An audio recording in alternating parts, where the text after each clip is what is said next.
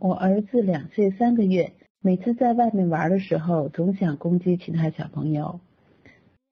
例如，他骑车会往小朋友身上撞；一起玩玩具时，他会拿玩具敲别人的头。有时候是不小心碰一下他，他就直接打回去；有时候别人没动他，他也会打人。我从来没有骂过他，都会及时制止住他的手，告诉他不要这样做，打人是粗鲁的行为。同时，在打人之前，我把手举高高给我看着，我对他摇摇头，也就笑着把手放下了。我想，可能经常和他姐姐在家里打闹有关。姐姐已经十二岁，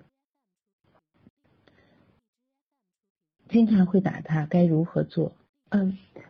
针对这个妈妈所提的这个问题呢，嗯，是我是这样看的啊。首先呢，孩子两岁三个月。啊，那当然，他的一些打人的行为呢，呃，可能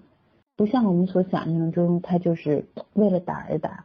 但是呢，即便如此，这样的行为也需要我们加以引导啊，并不是说，嗯，不骂他是做对了，但同时我们还需要家长做的就是一个引导。比方说，呃，我们会当他把车骑到小朋友身上撞上的时候呢，可能我们要把他给。就是带出来，离开这些孩子们，带到一边，呃，找一个安静的地方坐下来。你要告诉他，他这样的行为是不对的，啊，然后我们要在这里坐两分钟，啊，通常就是孩子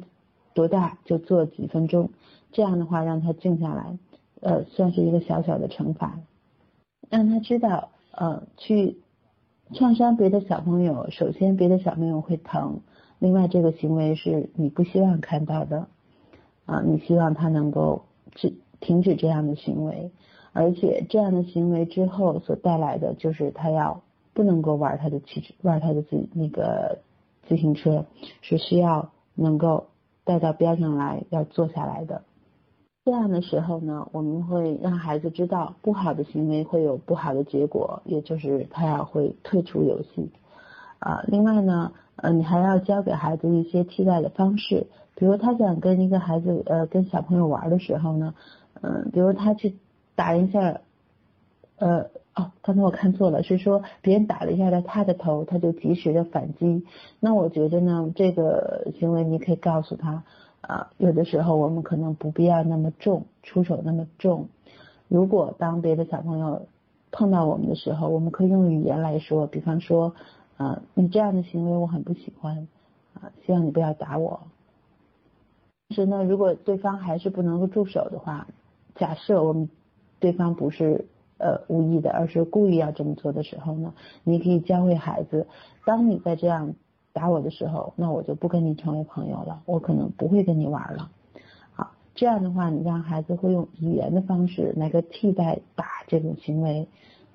可能会更有利于他去结交呃更多的朋友。嗯，另外你也刚才提到了，他可能有一个十二岁的姐姐，他们可能经常这么玩耍哈。啊，那我觉得在玩的时候呢，你可以监控一下，如果孩子的行为就像我们前面所说的，呃，攻击性行为太强的情况下呢，你要把他俩分开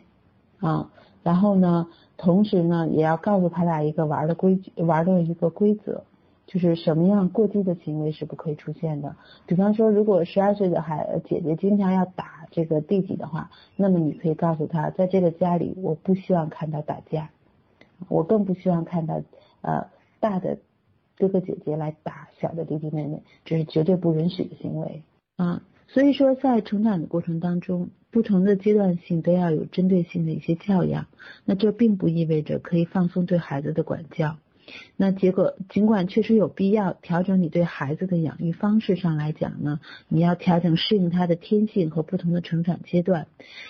也确实有必要在养育过程当中啊十分费劲的来放松你对孩子的一些宽容度，但是你没有任何理由不要求、不帮助孩子服从你的管教。不能说这只是他的一个经历的一个阶段，或者是他这是他天性的一部分，从而把他的错误行为啊轻易的就敷衍过去。所以在这个问题上啊，我还是建议这位妈妈对于对于您的孩子在这个行为上还是要加以引导的。嗯，零到三岁是语言表达的关键期，我们讲故事，嗯，看绘本，但我不知道具体该怎么引导孩子呢？请问三岁的宝宝发吃饭的饭总是汗，还有在唱儿歌跑调时，请问老师我该如何正确的纠正呢？嗯，的确，孩子可能在。这个零到三岁的时候，可能开始去表达语言表达，啊，其实关键期有很多啊，都是关键期啊。那我们讲故事、看绘本，我们该怎么样引导孩子？那通常在孩子还没有开始说话的时候，啊，母亲和或者说是最主要的抚养人跟孩子之间的互动是非常重要的。你经常对着你的孩子。然后说话，同时让他清楚的看到你的口唇的变呃嘴唇的变化，好，让他能够用他的用就是能看到的唇语和实际的发声能够联系在一起，那这些对孩子的学习语言都是非常有帮助的。特呃另外呢，在孩子零嗯就是还在呃零零到一岁之间吧。我们经常会看到孩子去俯爬，那么定期的每天让孩子进行简短的俯爬这种锻炼，那么对于孩子的肺活量啊的增长，以及对于孩子以后能够尽早的去说话，都会有一些辅助性的作用。这都是外在的因素啊，呃，那您说到的是看绘本和读故事，那这个就是嗯每天坚持要做的一件事儿，那你。不知道如何具体去做，那真的就是每天给他读绘本，每天那个给他讲故事。呃，如果要能固定下时间来更好啊，比如说下午四点到四点钟到四点半钟啊，这可能时间就是我只举个例子啊，你就是你们两个人一块共同阅读的时候，那么这个行为，这个这个。呃，过程当中不但说对于孩子的语言刺激非常非常有帮助，同时从视觉刺激上也是非常有帮助的啊。另外从身心角度来讲，孩子也是非常愉快的。那逐渐他会养成这种啊阅读的好习惯。对于孩子说话的这个饭和汗的这种这种事情呢，嗯，有的时候孩子他是牙牙学语，他是婴儿语。他们他们各种的那个机能还没有完全发展成熟的时候，他可能确实是说不太清楚啊。当然，我们在这些问题当中都排除了他的生理因素，也就是说，呃，并不存在于说，呃，他的舌头呀，或者说是哪块的这个器官有问题，而是仅仅从呃这些我们看都没有问题的情况下，那从外在的条件来讲呢，我们不用过于的。嗯，纠结于他发的那个音是什么，你只要反复告诉他正确的发音就可以了。像孩子跑调啊，呃等等这些东西，也是一种，嗯，就是也不必过于太在意。那随着他各方面的能力的增长，这些事情还会有调整。那当然，我们还有一个因素也要考虑，我们的遗传基因的问题。就我们小的时候会不会这样？如果家长都没有。呃，出现这种情况的话，你就更不用担心了。等到他呃各方面的身体长得更加的呃健壮，然后他的那个语言能力更强的时候，有些问题就会自然消失。嗯，所以如果您想发展他的语言能力的话，读绘本、讲故事的确是很好的方式。啊，如果你很在意孩子的读音问题的话，那么请你在给他讲故事和读绘本的时候。你的发音一定要标准啊！如果说他现在呃经常有些音发不清楚的情况下，不用太在意，只要您不断告诉他正确的发音就可以了。随着时间的增长，有一天他会给您一个惊喜的。呃，两岁三个月的宝宝，希望他养成良好生物钟，吃饭、洗澡、睡觉。但有时候去洗澡了，或者要去睡觉了，他提出很想玩车子或者吃水果。如果严格按照日程表，他会被压抑，很伤心的大哭，违背了我鼓励他愿意表达的初衷。给吧，就很难养成好的生活习惯。如何做好平衡？另外，我不希望撒谎。当我发现他，当我发现他现在会先隐藏自己的意图，用三步来引诱我，不能做出反悔的动作，比如想吃月饼，会拿起来问这是什么，然后让我打开看看，看完了之后他说想吃，到了第三步，家长不给就不行了，要吃要吃，这算是情商好还是不好？与我希望的不让他撒谎有冲突吗？嗯，首先是这样子的啊，就是两岁三个月的宝宝，希望他养成良好的生物钟，吃呃吃饭、洗澡、睡觉。那这个时间的把控还是在家长的啊。您刚才所说的就是呃，他可能在这个时候突然想去玩，或者吃水果，或者喝牛奶。那这个从孩子的角度来讲，他当然希望他想要他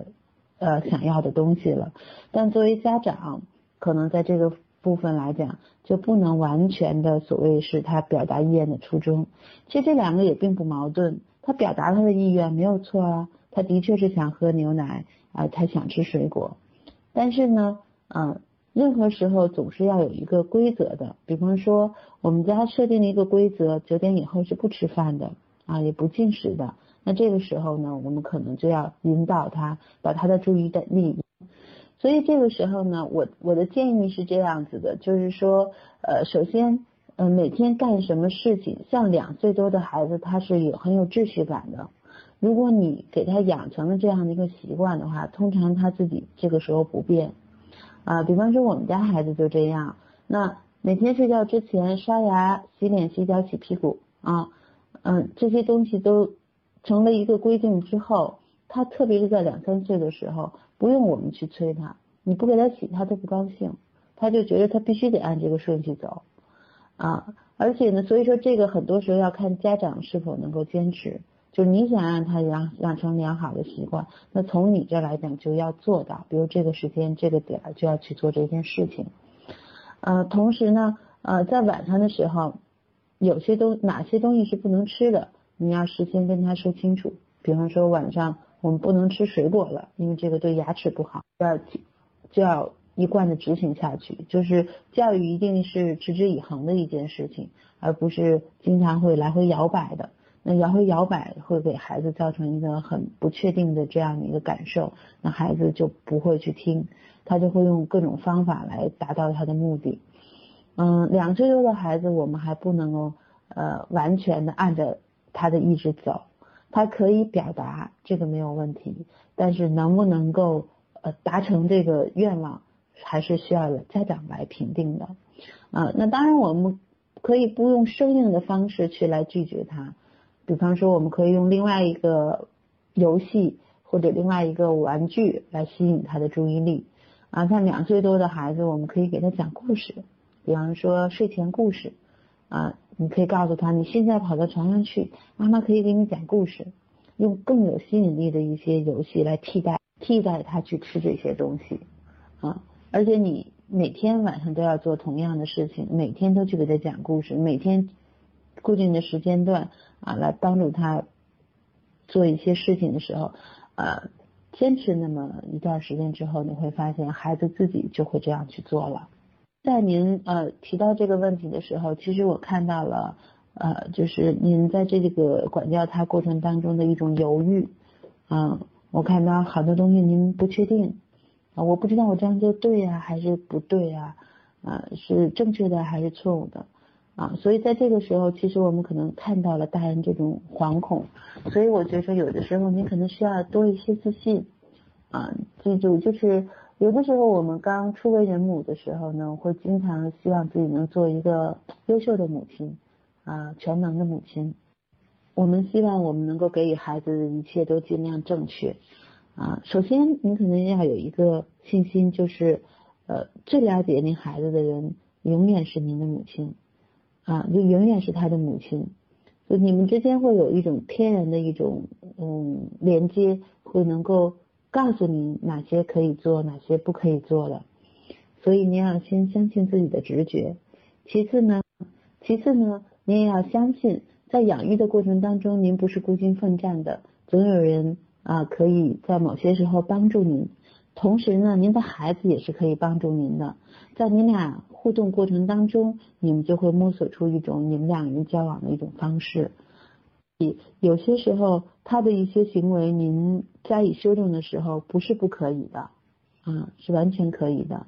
嗯，有些虽然我们还是那句话，虽然我们倡导能够让他说出自己的希望和愿望，但是并不代表所有的欲望都需要满足。现在您说月饼的事情，说他撒谎，我。我还真没有看出来啊，我没有觉得这个过程当中有什么，嗯，就是好像您说的那种撒谎的那种状态，我没有。那您可能会觉得他一步一步的走，啊，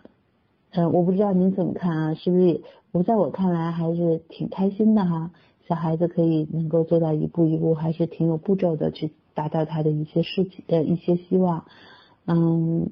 这方面来讲，我觉得应该还是不错的。嗯，不过在这个过程当中，能看出来您是呃非常非常的关注您的孩子的啊，所以这方面来讲，那孩子是非常幸福的一件事情，因为能够得到您呃这么全这么细心或者说是呃高度的重视。但同时呢，嗯，它也有一个副作用，就是有可能会使我们的母亲会变得很焦虑。啊，总是担心他呃这个不好或者那个那个更好，所以我觉得很多时候可以，我们也可以放松一下，嗯，就是让自己也放松下来，我们不不用做一个完美的妈妈啊，但是呢，我们可以做一个呃相对于我们比较相对愉快的一个妈妈，可能会对你孩子的身心发展会更有帮助。老师您好，我家里有两个孩子。弟弟和哥哥间隔一岁七个月，弟弟前三个月常常大哭，后来听了武志红老师的微课，意识到是那段时间我自己也轻微抑郁，基本看不见弟弟，三呃属于人在心不在。三个月后我上班，白天我妈妈带他，慢慢开始变得不爱哭，非常乖，哥哥抢东西也不哭，什么都说好。一岁半，我单独带他一个月，慢慢建立连接。到现在两岁，弟弟慢慢开始会说不，会又会大哭。现在一旦要求不被满足，就会嚎啕大哭，必须满足他才会恢复情绪平和。这是在补课吗？下班以后，我一个人带着他们俩，有时候自己也会有情绪，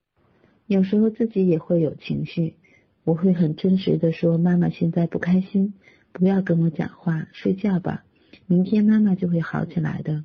可这样可以吗？会不会对弟弟有不好的影响？那通过这个问题呢，我能够看到，好像呃，妈妈总觉着很呃，妈妈对弟弟会有一种隐隐的一种愧疚感啊，总是看好像最开始的时候没能够好好带他。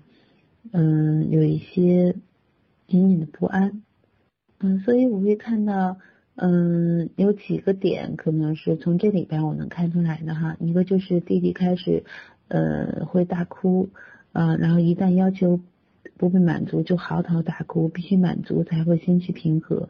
那这个呢，可能我们也会看到，就是孩子哭成为了他引起你注意的一种方式，而且也是成为了他能够获得他所需要一些。呃，需要欲求满足的这么一个呃方法，那这个呢，实际上来讲还是需要进行调整的，需要从以下几点来调整。第一个是，首先是您的心态啊，像您的这种愧疚的心态，可能会反过来变成我们可能会有些行为会讨好孩子啊，也就是说，就像您说的，他如果大哭不止的话，我们可能就会满足他，但是您会发现。啊，您满足了他一次之后，那么他的大哭就会越来越多，啊，他就会经常会采用这样的方式，所以呢，可能我们要对他的哭进行一个嗯停止，就是我们不能因为他哭而满足他一些希望和要求。那他哭的时候，我们该怎么办呢？我们可以，你可以告诉他说，你要达到某种，呃，你你可能要这个东西，所以你哭，所以是没有用的。啊，我这个东西是不能给你的，但是我想让你知道，妈妈是爱你的，所以妈妈会陪着你，啊，我不会走，但是呢，这个这个要求我也不会答应你。那适当的情况下呢，您还可以紧紧的抱住你的孩子，让他能够从这种呃失控的状态当中恢复过来。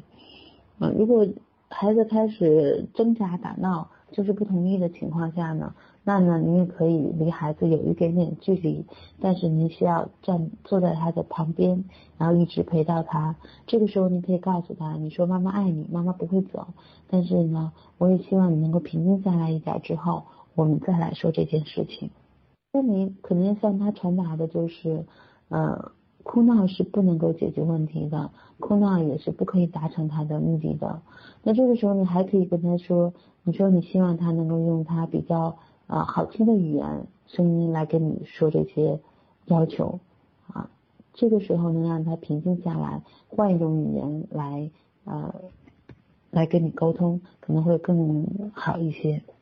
嗯，第二点就是您所说的，就是有的时候你也会有一些情绪，所以你也会真实的说，妈妈现在不开心，不要跟我说话，睡觉吧。啊，你想问问这样做好还是不好？啊，那我个人的感觉还是，呃，做这很不错的。啊，我们有的时候会对自己要求会比较高，总希望我们能够在孩子面前能够达到完美。我们希望我们自己能够做到，嗯，不发火，永远那么耐心啊。那这个在实际的生活当中真的是很难达到的一种境界，嗯，所以说呢，我们也没有必要让自己成为那么完美的妈妈，我们可以做到真实的妈妈，其实也是很好的。你可以让孩子从小就知道生活就是这样的，我们也有开心的时候，也有发火的时候，也有。嗯，很累的时候，嗯，你在这么做的同时呢，也是在向孩子表达啊，嗯，累是被允许的，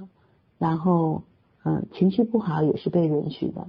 其实你可以让他接纳这种不同的情况，那对于他未来在生活当中遇到这种情况的时候，他也不会变得那么纠结。当然，这点我们要注意的就是我们说话的语气。啊，我刚才说过，我们可以累，也可以烦，但是跟对方说话的时候呢，我们要尽量注意，不要伤到对方的自尊心，也就是不要用很不耐烦的语气去跟孩子说话。啊，还是那样，当你希望别人用什么样的方式来对您讲话的时候呢，您就用什么样的方式来对待您的孩子。嗯，真实的表达，嗯，是非常可取的，但是真实的表达一定也要注意自己的语气和方法。只要是不伤害孩子，那我觉得不伤害孩子的自尊心，那我觉着你表达出您现在的状态，对孩子也是有帮助的。我女儿十一个月，正在学步期，会推着椅子走路，吃饭会从餐桌挣扎起来，吃饭不愿意坐在餐桌椅里吃，啊，扶着椅子走路摔倒后仰，如何安抚？看到落地扇。伸手摸，不让他碰，孩子就哭。如何引导？我们先说第一个，就是正在学步期，啊，学呃会推着椅子走路，吃饭从会从椅子上挣扎起来，啊，十一十个月的小孩子他会这样的，因为他刚刚学会了走路，他觉得很好玩，所以他有不断的探索，啊，那这个时候他不愿坐在餐桌椅里吃饭也是正常的。啊，那通常情况下，这个时候呢，他还会把他那个饭桌上的东西弄得稀里哗啦，啊，还会把所有的可能会把食物扔到地下等等。那么在这个时候，眼到、嘴到、手到就非常的重要。首先呢，您可以告诉他，呃，食物是吃的，不是用来扔的。你可以给他做一个正确的示范。嗯，同时呢，嗯，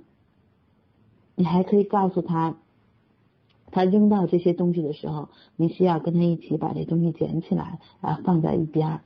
啊，所以你这个时候你告诉他正确的方法呢，这个时候的孩子他的嘴和手就是他的工具，就是他认识世界的工具，所以这个时候呢，啊，给您的建议就是他吃饭的时候，嗯，吃的多乱，你都就当没看见。呃，或者说您可以做一些准备，比如说您可以在地下铺一层那个报纸，或者说是一层呃塑料布，这样的话您在收拾的时候比较呃容易打扫就可以了。剩下的你就让他自己去处理就可以了。啊，这个时候的孩子吃饭不老实，然后弄得哪处都是的话，也是属于正常范围。所以呢，你就让他尽情的这么吃吧，你只是多费点劲，之后给他收拾收拾就好了。说推会推着椅子走路，这个我我刚才也在课里讲到了，就是给他一个安静的环境，安全的环境非常的重要。当您觉得哪些东西对他来讲并不安全啊，比方说呃扶着椅子走会摔倒，那么您就可以把这椅子给他拿开了。但是呢，您可以在您的家具的呃就是设置过程当中呢，呃尽量做一些低矮的家具，呃让他可以扶着床扶着。桌子走路，同时在桌子的脚呢，你都给他做好了保护，这样不用让他磕到，不会受伤啊。在这种情况下啊，抽屉也是，这个时候的孩子还爱打开抽屉，所以您把在抽屉里当中任何您觉得很危险的东西，你都拿起来，不要让他能够触及到啊。呃，像什么那个风扇之类的，你就更应该拿开，不要出现在他的可达范围之内。这样就会避免很多危险的事情发生，也避免您去直接呃把他给抱走，然后让他很生气的这种情况发生。如果如果没有前期的这种安全设施并没有做好的话，他还是看到了风扇的话，啊，那这个时候呢，您最好的方法是转移他的注意力。那孩子的注意力是很短的，嗯。所以呢，您这个时候拿一个另外一个玩具把它吸引过来，它就不，它的重点就不会在风扇上了，啊，这样的话就会避免一些哭闹。最后一个问题，家有三岁儿子，九月上幼儿园，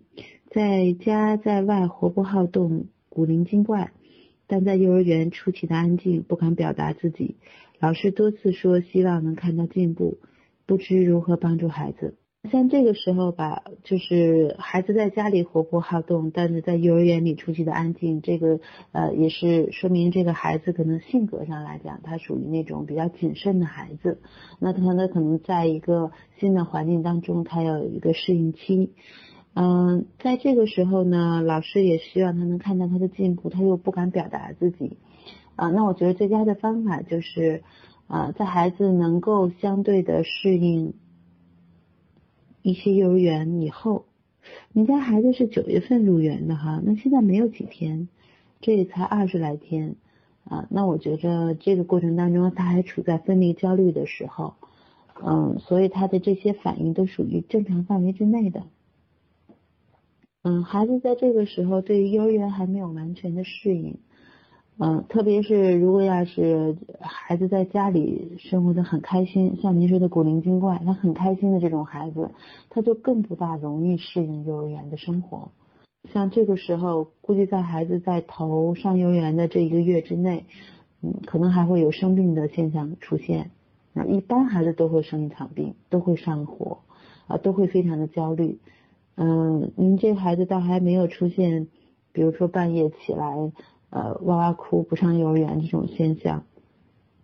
他仅仅就是很安静，不敢表达自己而已，那就说明其实他还是呃在观察的这个幼儿园的阶段，所以在这个时候，我倒觉着呃不必操之过急。嗯，我们可以做的是呢，就是呃多抱抱他，然后呢关心一下他，嗯，让他能够注意他的饮食和休息。啊，让他尽量的不要太上火，